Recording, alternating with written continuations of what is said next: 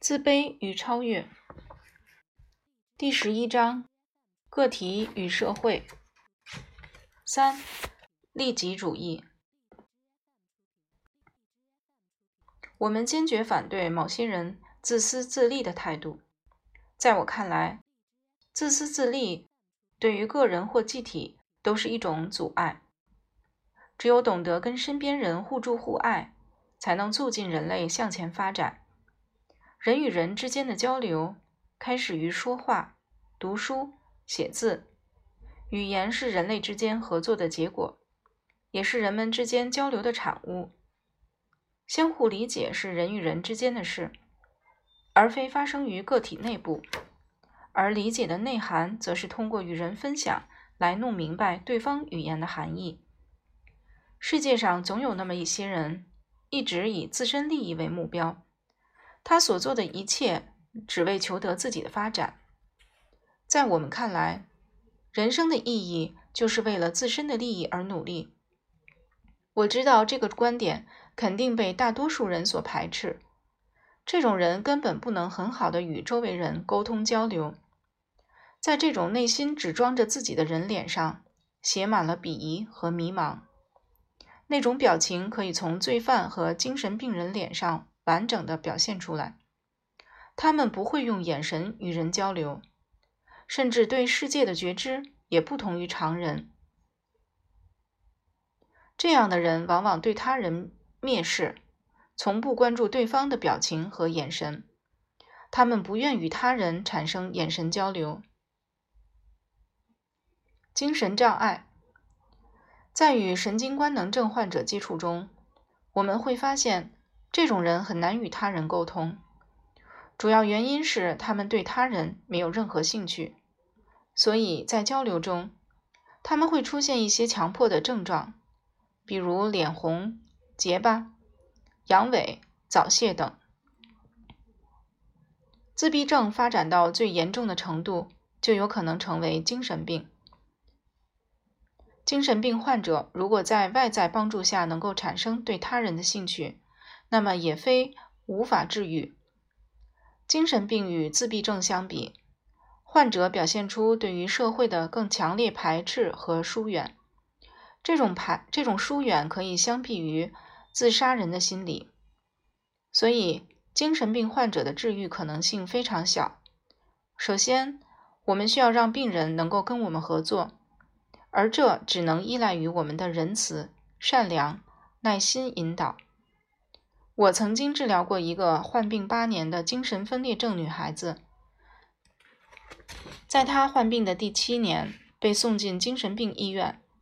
这个时候，她已经近乎一个疯子，她学狗叫，到处吐口水，撕扯自己的衣服，曾甚至曾经企图将一块手绢吞进自己的肚子里。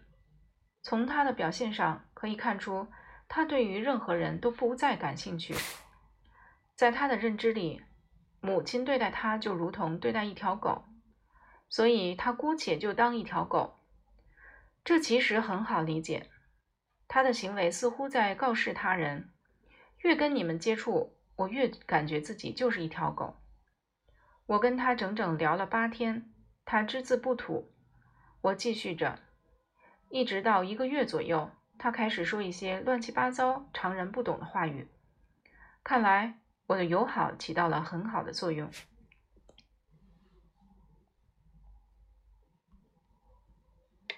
这种患者即使因为他人的鼓励和帮助而有了合作的勇气，他们也不知如何去做，因为他们内心对他人的拒斥感还是太强。从这个女孩的身上，我们可以猜到。他会面对生活，但却抗拒合作。比如，他在生活中会扮演问题儿童的角色，不停制造麻烦，摔东西、袭击医生等。在我跟他的聊天中，就被他袭击过。我觉得有必要去应对一下，但我没有表现出任何的反抗，这点让他有意外。女孩的力气并不大。我接受他的捶打，并继续用友好的期待眼神去看他。我的这些表现让他感到很意外，所以他不再继续袭击我，抗拒的情绪也渐渐没有了。我虽然唤醒了他生活的勇气，但他并不知如何去做。他打碎玻璃，用玻璃割破自己的手指。面对他这样的自虐行为，我丝毫没有给予责备，反而细心的给他包扎伤口。很多医生遇到这样的事情。都会将患者关起来，但这并非最好的处理方法。对待像女孩这样的精神病患者，我们要采取不一样的办法。如果你对待她跟对待一个正常人一样，那你就大错特错了。因为精神病患者跟常人的反应是不同的，他们常常会激怒我们。对待他们最好的方法就是，当他们有不吃饭。撕扯衣服这些行为时，不要责备，不要呵斥，应该任其作为。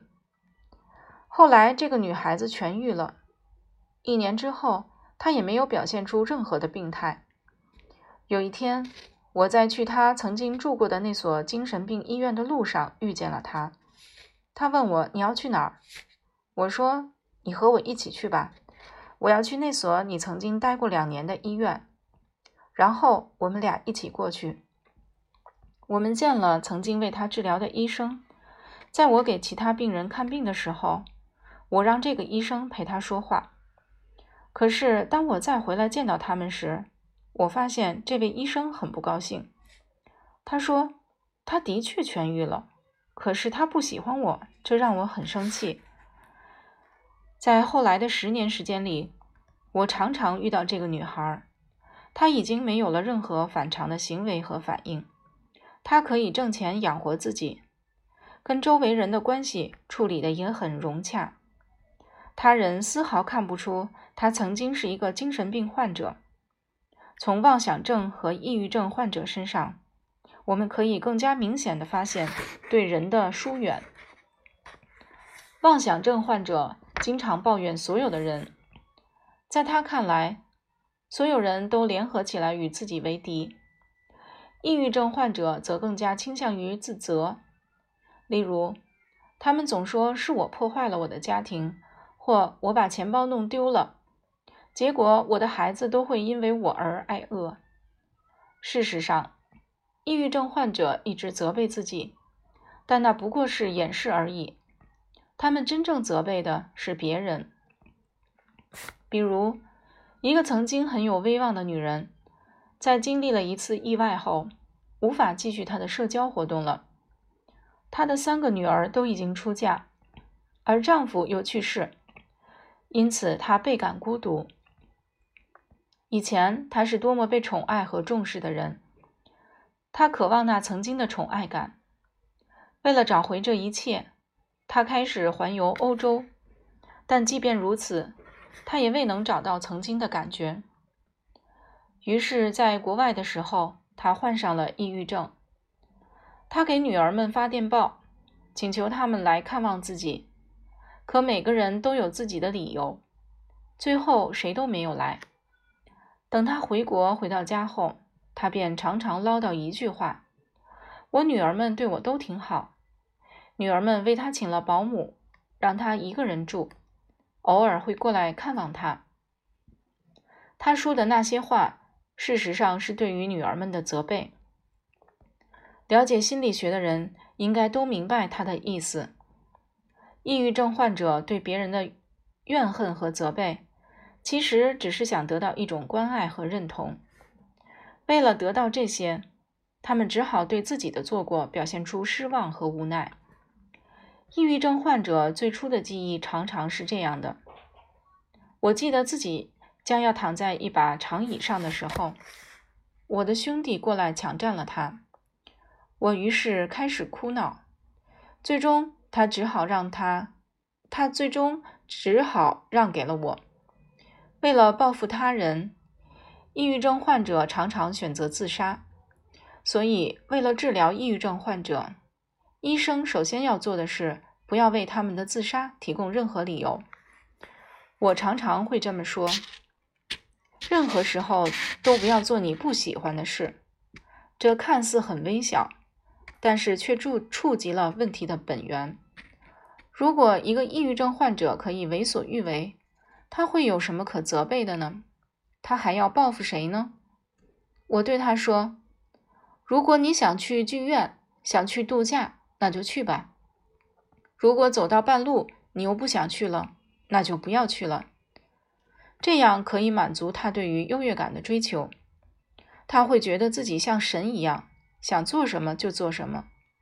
但是，这跟他的人生态度却不一致。他一直想控制他人，可如果人人都顺着他，他就没有必要控制别人了。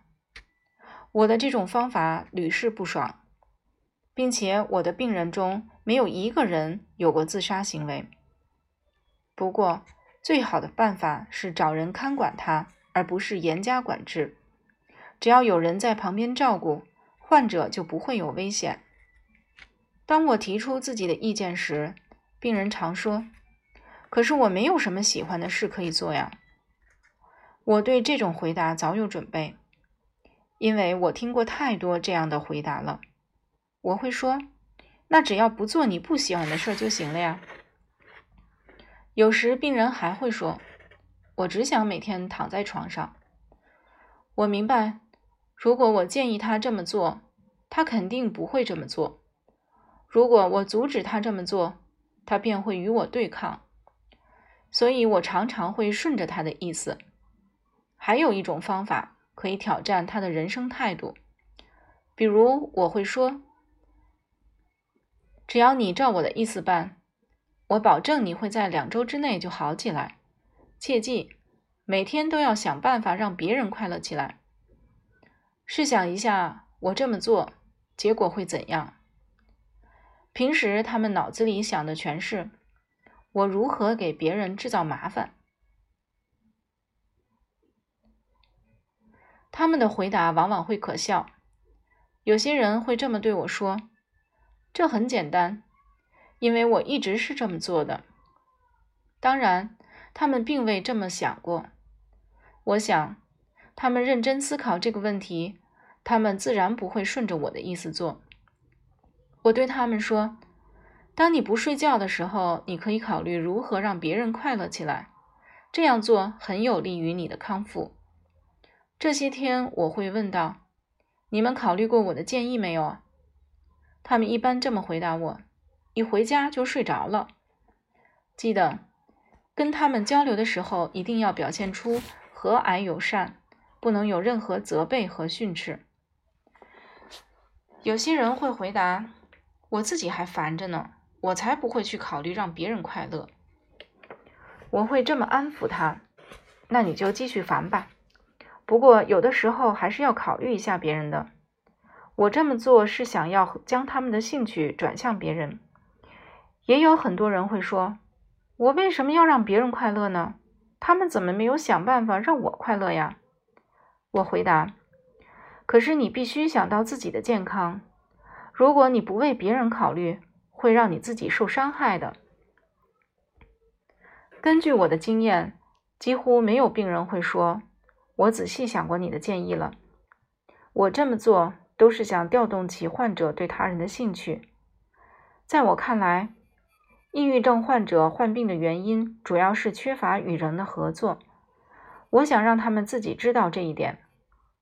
只要他可以在平等合作的基础上与别人交流，他就可以慢慢康复。